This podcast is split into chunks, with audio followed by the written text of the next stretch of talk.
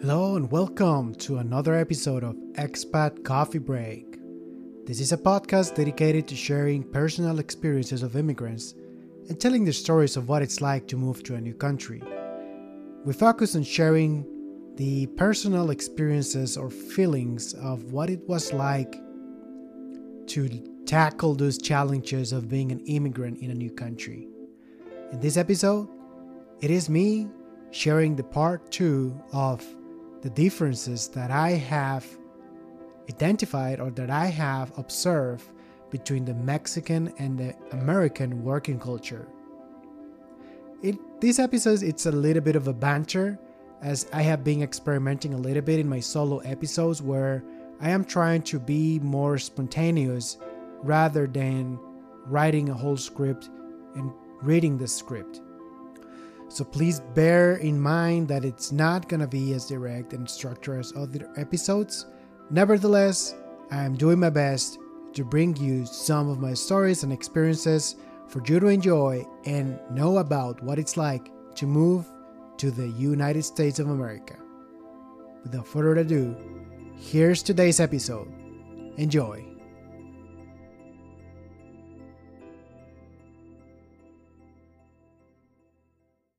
In this episode, I will be sharing the part two of the differences that I've spotted between the American and the Mexican work culture. All of this is my personal opinion.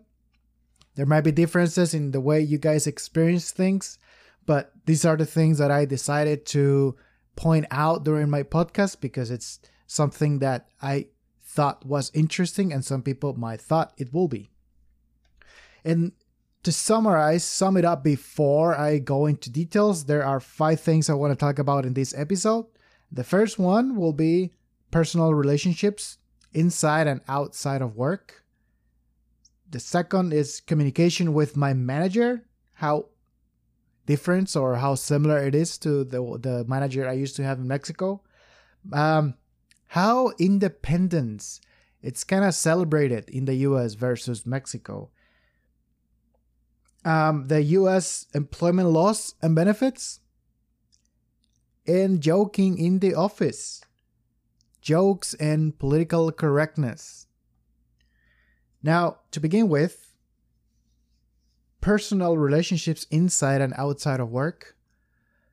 I gotta mention that the Mexican culture and pretty much all of the Latin American culture, it's known for being a very warm culture, for being people that open their arms and open their house to anyone. They become friends quite easily. And they like to interact outside of work as well. And to me personally, that is, I gotta say, it's true. I find myself to be a much better team player if I have some sort of personal relationship with my with my colleagues even if it's just a small get together every once in a while, have a drink or two, doesn't have to be very deep personal level. I have friends for that. I don't need friends from work as well. Uh, but it, I think it helps to have a certain level of relationship with colleagues. Now, in my experience, moving to the US and working in America, people have a very clear divide. They do interact in the office, but their interaction outside of the office is very rare. It's not as frequent as, at least not the way I, I was used to in, back in Mexico. I remember where, when I just started working with all of the other trainees, it was really common for every Friday go to the bar and have a few drinks, like every Friday and that happens a lot in on other cities in uh, in in many cultures many places in mexico. Now it's not like here in the us that doesn't happen but it just doesn't happen as often. And people are more interested in going back home and spending time with their family because they might have a long commute like they might have a long drive back home or they're just too tired after working all week. And so it's it's understandable. It's in fairness to people that don't spend a lot of time drinking with bodies after work. And I don't necessarily mean that people don't like to drink with colleagues here in the US, because that definitely happens. But, but rather, the interaction is not as frequent or it's not as often as I, I was experienced or used to back in Mexico. Another example I have is in in Mexico we tend to have a lot of get-togethers for a barbecue at somebody's somebody's house or somebody's party, birthday party. They will usually throw a, throw up well a party for their birthday party. They will usually throw a party with live music, food, and everything, and they will. Most people are really comfortable get inviting people from work. Well, here in the U.S., that was more rare. Not a lot of people were inviting me to their house not like I was looking forward to go and see everybody's house, but it's something that I was used to getting to know my colleagues, getting to know my boss in a more personal level in that regard. But it's the way it is. It's not like I'm lounging for those type of relationships all the time. I respect other people's privacy and I respect their decision to not want to become close friends with me. Now, the people that did decided to come become friends with me, um, well, we're pretty good friends. I like to think. And I really appreciate the people that open their house or open their home to me and my, and my and my wife when we just moved to the US because it is difficult to make friends. It is difficult to make friends outside of work and being a new place, being from a different culture, speaking a different language, it doesn't make things easier. So the people that open their homes to the new guy in the office, you guys got my thanks. Number two, communication with my manager. Um, this one, it's it might be very biased to my personal experience, of course, because well, I can only speak of my personal experience. You might have different opinion, but in my experience, my managers here in the U.S. Um, that's the way they like to work. That's the way that I've had more success communicating with my manager here in the US. And what are those things you say? Well, there are, there are three things that I that I identified that are different between the way I was used to work with a manager back in Mexico and here in the US.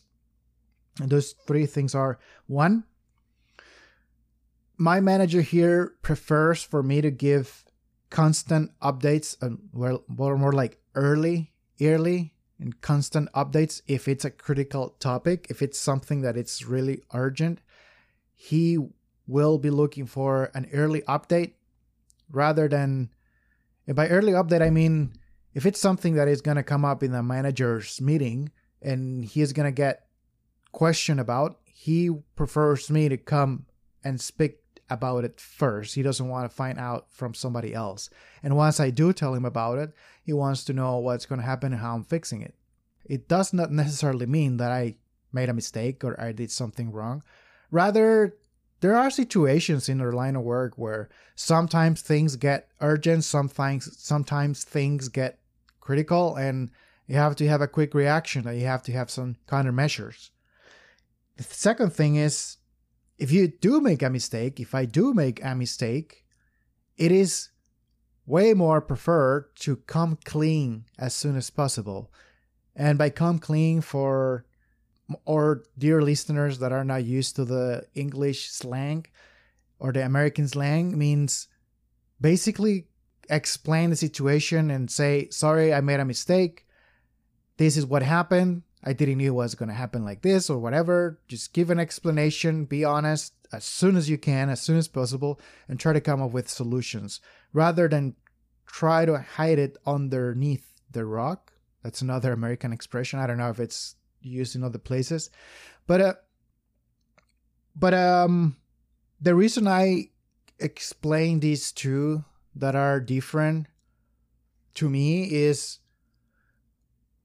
the the way the way that that in my experience happened in Mexico is when a mistake is done, when a mistake is made, instead of preferring to come clean, people tend to hide it and try to fix it before it gets spotted.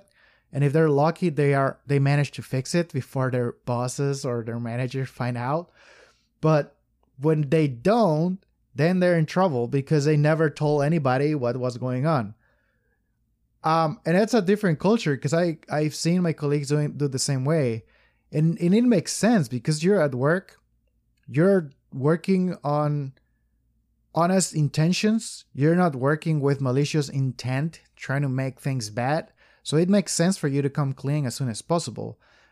The reason why people tend to hide it in Mexico, I think, is because there are some managers that rather than trying to find a solution, they will focus on what was wrong, what was made wrong, and blame somebody. Find somebody um, to call him guilty, find somebody to blame, and do pretty much a witch hunt.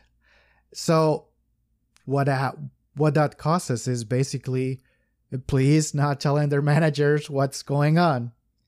At least in my experience with my manager here in the US, that's different from my experience back in Mexico.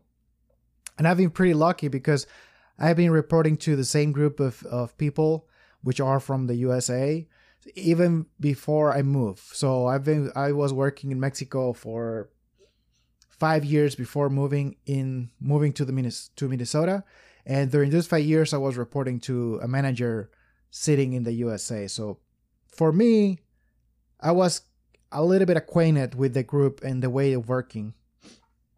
the last thing is there is a lot more flexibility with permits, with my working hours, with you name it. If if I tell my manager, "Hey, I gotta go to the doctor's appointment," I want to take some time off because I've been working extra hours, working in the evening, etc. As long as I'm upfront and I'm communicating clearly to him what's going on, he's pretty flexible. My manager tends to be very flexible in regards to this type of things. Something that back in Mexico I wasn't used to because um I explained that in the previous episode, but I was working in a manufacturing environment and so timing was more critical. The time you spent inside the building was more critical than the way it is here because I'm now I'm working in an office. Maybe that is not such a difference between the US and Mexico, the timing time flexibility. I mean, for some purposes, it might be the same thing, but in my experience, it has been. Number three, independence. Talk about independence. Here in the USA, that's a big word. People like to celebrate independence, and not just the country's independence, but also they like to celebrate their own freedom and independence and being being able to carry their own weight, something like that. That's an expression that we'll call it that way. People really celebrate the fact that you are able to do things on your own. You're able to come up with ideas, come up with solutions instead of depending on others all the time. And that is something that I found refreshing when coming to the US. Something that is has permeated in the way of working on most people. And I had to adapt to that and learn about that because I wasn't used to it at the beginning. And that is, you're expected to look after yourself rather than depending on the team all of the time or my man or the manager all of the time. And you're encouraged to manage yourself and find solutions to problems before you bring these problems to your manager or your team. So in in in a in simple simpler terms, independence is highly preferred and celebrated. So it's it's an interesting thing how a country that was founded on the basis of independence and I'm not talking from 4th of July independence. I'm talking of the first settlers that moved to this continent, the North American part of America, and by America I mean the entire continent, not just the northern part. But anyway, the, the first settlers, they were basically just that. The the first settlers and they were on their own and they had to come up with ways of surviving. And somehow that permeated all the way to today's culture where people still ha- still have this mindset of being um what's the word or being creative with their environment coming up with ideas that will help them to be more efficient and have more productivity rather than just depending on somebody else's giving them the answers. I don't want to go into a lot of details on this because i am not a history expert but per what if per what i have experienced and what i have observed uh, the work culture, at least in the office that I'm working on, independence is highly celebrated in regards to you come up with your own ideas at the time at the time we need to solve a problem. So if there's an issue, rather than just saying, whoops, we have a problem, somebody's got to fix it, you are expected to say, well, we have a problem. This is how I think we can fix it before you even bring that to your manager. And this is something that I think it's changing in the working culture in Mexico. I think these are what some of the things that are also expected in Mexico, but it's not as common to find it. Not all of my not of not everybody is used to think that way. Um, at least in my experience, I some of the colleagues that I was working on, they just just wanted to get a paycheck and they didn't care about being more efficient or being more professional or the way they were the way their work was being communicated. They didn't really mind. They were just basically winging it, living along paycheck to paycheck. And that's fine if they're happy about that. But I'm some people some people would think differently. Hey friends, I'm doing a small interruption to give you guys a few words from our sponsor. This podcast is brought to you by Javier Salomon. That's right, I'm sponsoring myself in this podcast. Right now, this is a passion project that I'm doing in my free time, investing on gear, learning how to do this thing, editing the audio, coming up with content. I want to be able to build up a platform so I can come up with ways to promote future projects that I have in mind. I would really appreciate if you go down to the show notes or go to my social media and just click follow. I'll be posting their updates about the new episodes, the behind the scenes of recording these things, and you'll be able to contact me for feedback or any ideas that you have for me to talk about. Or if you want to be part of the show, you can hit me up over there.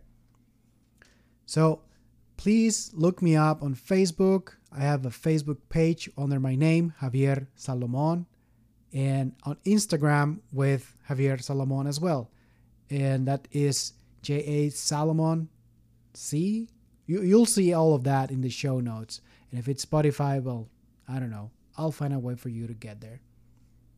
And that's it. That's those are the words from our sponsor. Thank you very much for listening and let's get back to the episode. Enjoy. The number fourth will be the differences in the employment laws and benefits, laws on the yeah payment benefit things like that between Mexico and USA. And I don't want to talk about the obvious. You earn US dollars in one country and you earn Mexican pesos in another country. That's a pretty obvious difference, I don't mean about that. I mean benefits that are mandated by law in the in the countries and the ones that the companies give you based on well being good guys because they're not obligated to do so. The employment benefits and compensations packages between Mexico and the USA. Uh, there are quite some differences and the main thing I will I should say that in Mexico we have more social benefits that are um, provided by law. The companies have to provide it by law, and it's regarding health, healthcare, social healthcare, housing. There's uh, some housing that you have to get you get from the employer and the government, savings, which is similar to the one in the US, but um, a little more obligatory. Not just because they're good guys. And the bonuses, bonuses and vacations. It's quite different the way it's managed.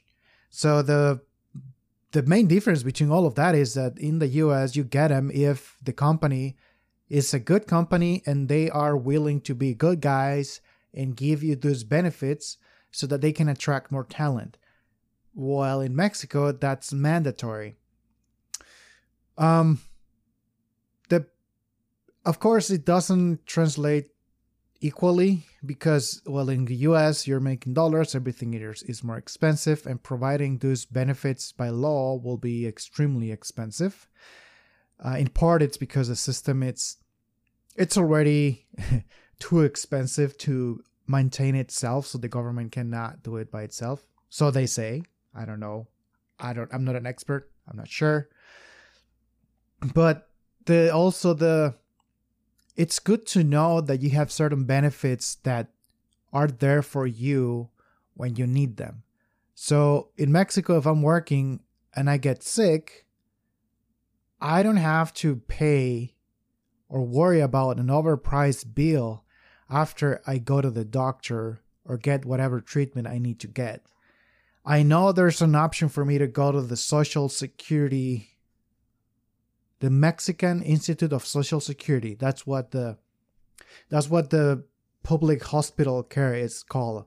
So if I go to the Mexican Social Security Institute or IMSS in Spanish, I I wouldn't pay a I wouldn't pay one peso to get healed. While in the US, if I get sick and I'm working, I have to pay out of my own pocket. Now, some companies give you health insurance. It doesn't mean that you're on your own. But even with health insurance, that private health insurance, it's still expensive. And I've experienced that. Um, and I've experienced that myself already a couple times going to the doctor, seeing specialists, buying medicine. It is very expensive. In even it is more expensive even if if you try to buy any health any healthy, health related item or service without a health insurance because the health insurance companies will negotiate a rate with the doctors and the hospitals. But if you don't have that leverage, well, you're just going to get full market price.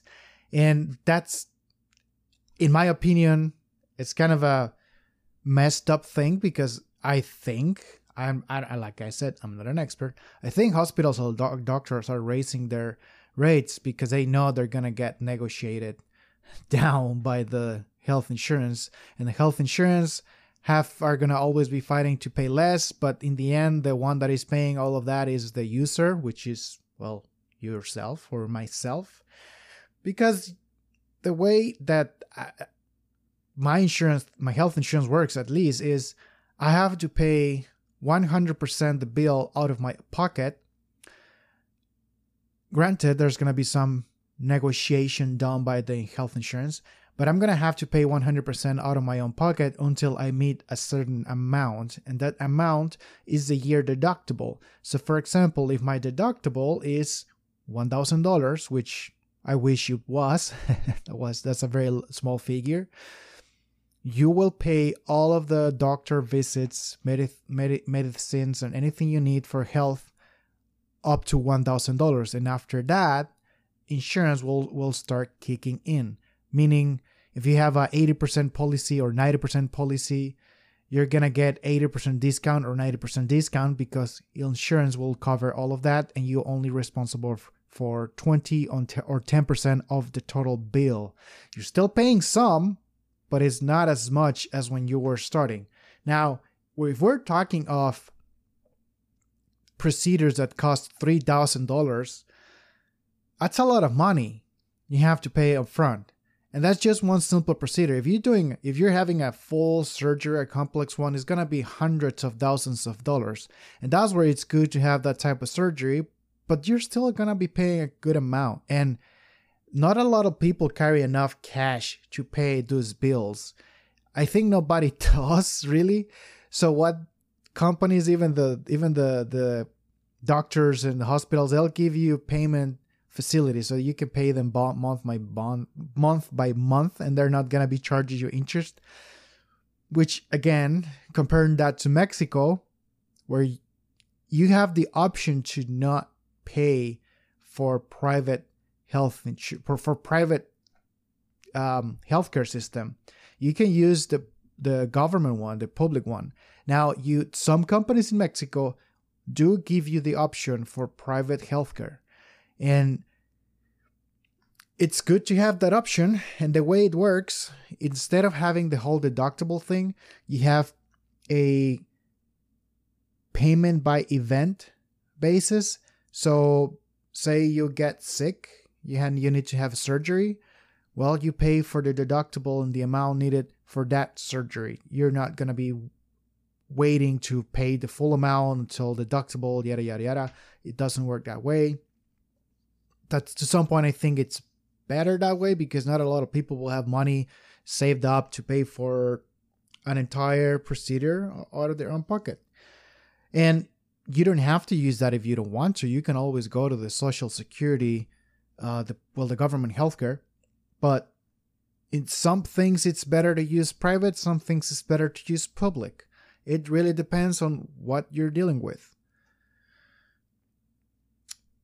Housing is another big thing is there's a thing called Infonavit in Mexico. And it started out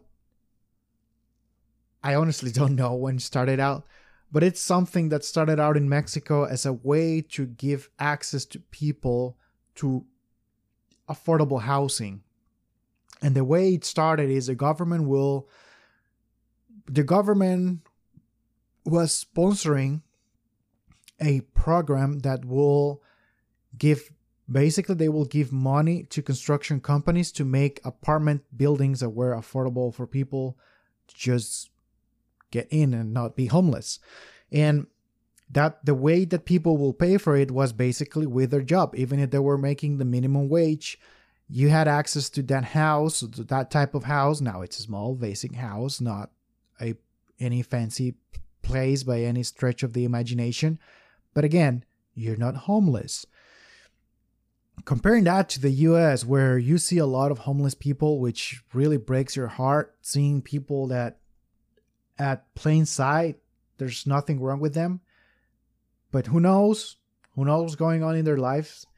It's it's very it's a big contrast to have a, a, a country so rich and have so many homeless people because there's no infrastructure for people that lose it all.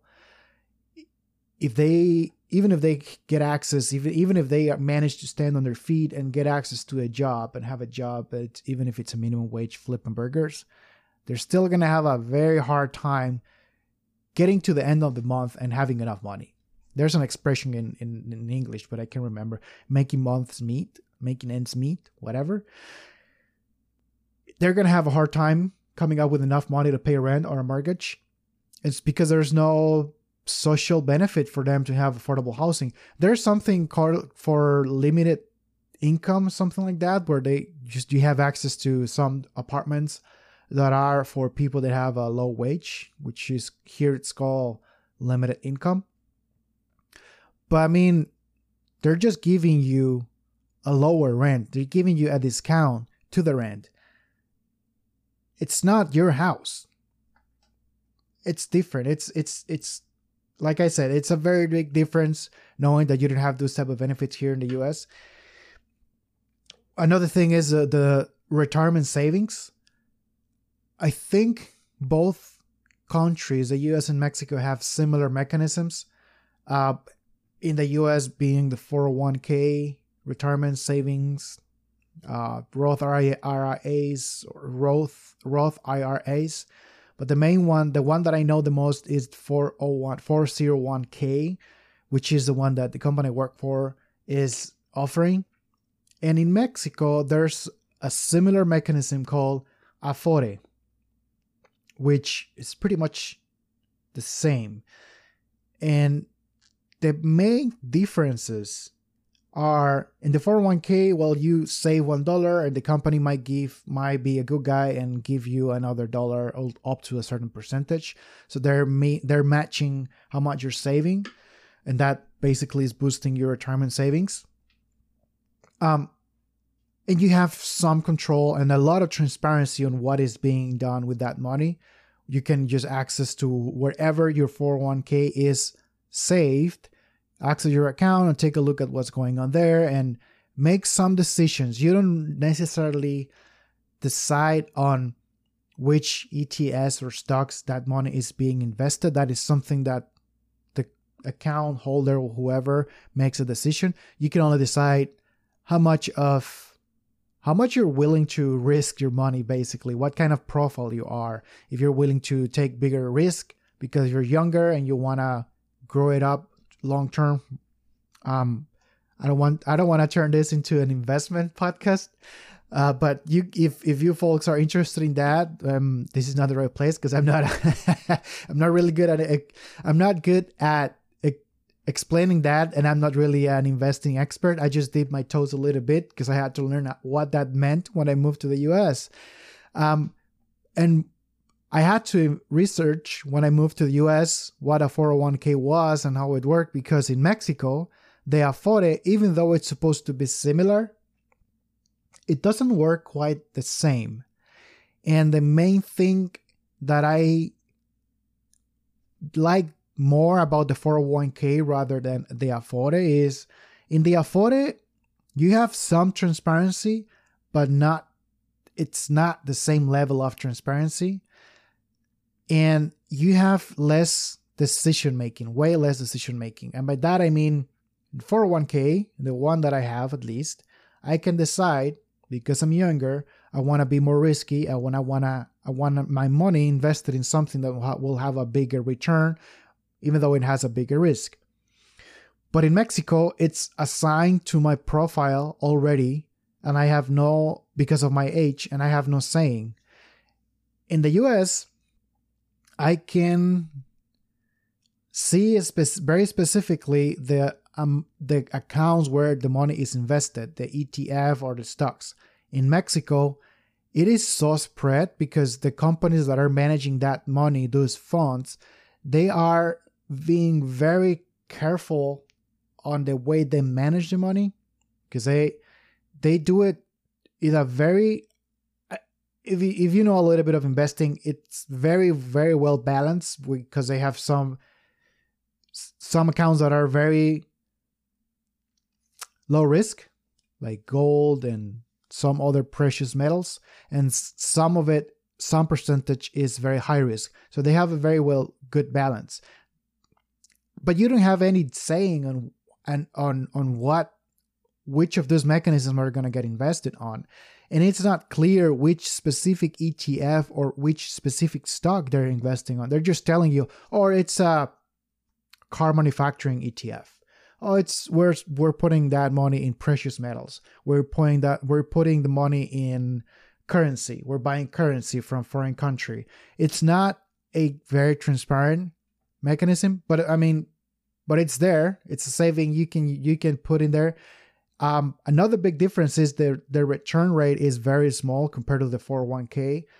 I think the Afore gives you four to six percent if you're lucky, which is tiny, and the 401k pretty much moves with the stock market. So whether you're very lucky and you make a killing with it because the stock market is growing like crazy, or you're gonna lose a, money, a lot of money because the stock market is going dip, it's it's dipping down.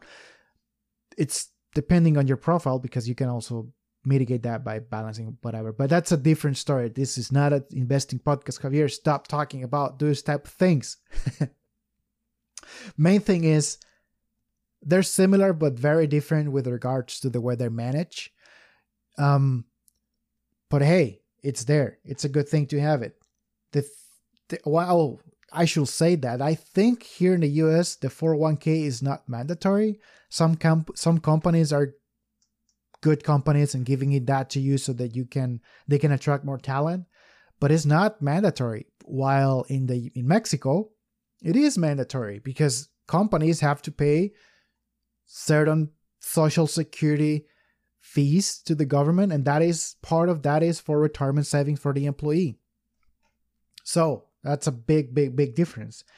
And overall, there are more social benefits for workers in Mexico.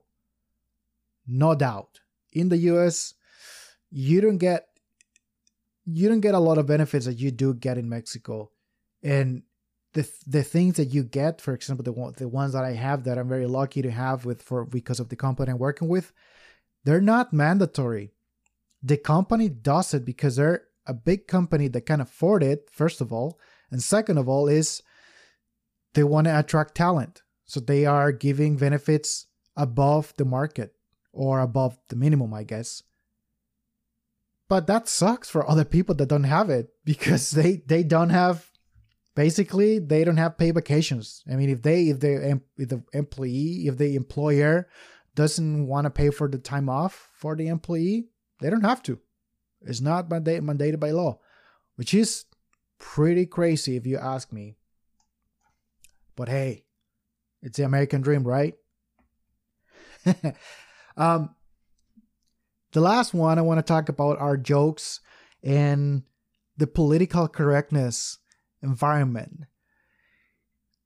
As you know, I like making a lot of jokes, even though they're salty AF, they're not funny sometimes but that's a very common thing in Mexico. We like to joke around. We like we like to laugh at problems.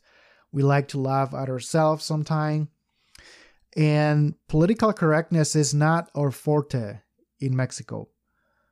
Before I moved to the US, I think this was this the case. People were not used to being politically correct. But that is gradually changing, I think, based on what I've seen on social media, on what I've when I talk to friends, that is changing. Most likely because the turmoil that we had in 2020 and all of the issues that happened, and a lot of people were starting to be more conscious about, well, the issues or the problems that we were not addressing, like inclusiveness and racism, things like that started to become more of a focal focal point so political correctness became very important in other places other than the US. When I first moved, I wasn't used to the political correctness. And I thought it was odd. Let's call it that way. I thought it was odd that people were very polite, very, very, very polite when talking to you face to face um, if especially if you didn't know them that much, or if you were talking to somebody from human resources in the office, they were like when you're talking to somebody at a bank that is trying to sell you something, they were super polite. Of course, yes, whatever you need, blah blah. Or if they're gonna give you a negative answer, they were very very correct the way they will they will tell it to you. And I was surprised. I was like, wow, that is some great communication way of communicating. That's in some depending what you were doing. I was thinking, well, that's great customer service, or I was thinking, well, that's great way of talking to your peers. But then some friends, some other Hispanic friends told to me told me, yeah, that's because of political correctness. Um, well, first of all, the U.S. is very sue friendly. It's very lawsuit friendly. A lot of people would put a demand or put a lawsuit for anything. And the other thing is, a lot of people are looking. Well, some people are looking to get offended, and some people are offensive. So it kind of there were there are two two sides of the same coin. But because of the US, it's such a big cultural melting pot. There's so many cultures. There are so many different people um from so many places. You got a big black American population, a big Latin American population and the white population and it's so big, it's so spread and then you have Asian population and then you have people from the Middle East. It's it's just crazy. And so I think a lot of people are basically trying to be more polite the way they communicate because you never know when you're going to talk about something that is going to be offensive to somebody else. In contrast to Mexico, we're so bad at taking the other persons into consideration and thinking, well, I shouldn't say this because this might make the other person feel bad or offend them. We're really bad at that, and we have normalized some things that shouldn't be said. We shouldn't be joking about some things that are clearly not a good thing to say. For a long time, machismo was, or what it's called in English, a lot of people call that toxic masculinity. I call that machismo, which is, I mean, you can translate in Spanish directly, but to me, that's that has been machismo for a long time. That toxic masculinity was so ingrained in our society. It's been taking a while for for people, especially women in Mexico, to try to change that. And it's they have to be so radical with their approach of communicating their discontent that they've been called crazy. but because they're Mexico has a long history of well guys being assholes to women and well that's got to stop. Also another thing that I noticed is here in the US in, in Mexico we like to joke a lot with double meaning, double meaning words. And sometimes we do it not with the intent of being just funny, but also to be despective to to other people. And here in the US, that doesn't happen a lot. It does happen, the double meaning, but it's a very, very, how to say, very darky double meaning. More of like like a white joke type of double meaning uh, sentence not as much as in Mexico. It's usually a sexual meaning or a trying to diminish another people's sexual preference type of thing. And it's very different the way people joke here versus in Mexico. And I faced that type of difference with coming over here.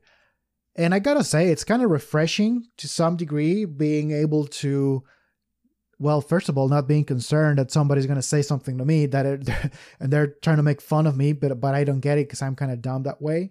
But it's also refreshing to see that people will try to take the other person's feeling into consideration when when communicating, and I hope we learn some of that in our Hispanic culture rather than just keep doing what we're doing, what we have normalized that say, oh, it's fine, we're doing things right. Just slow down a little bit and think about the way we're communicating. At least I have after seeing a, a different way of doing things. I I have learned to appreciate it, and and I have learned to be on the other person's shoes and change my way of speaking, even though I might sound sometimes too direct. because of my language barrier, I tend to say things the way I say it, and I might come across as too direct or too not political correct, or so. It's it's just a barrier that I'm trying to to to break. Let's call it that way. And with that, that is the I want to wrap up this episode. Thank you very much for listening. Thank you for listening. A Mexican guy rambling in English with a broken English and a very poor accent. thank thank you for paying attention. And if you find this entertaining, please share it with your friends and family. Let me know what you guys think as well. I'll leave a way of contacting me down in the links, the description. And with that, talk to you guys later. Adiós.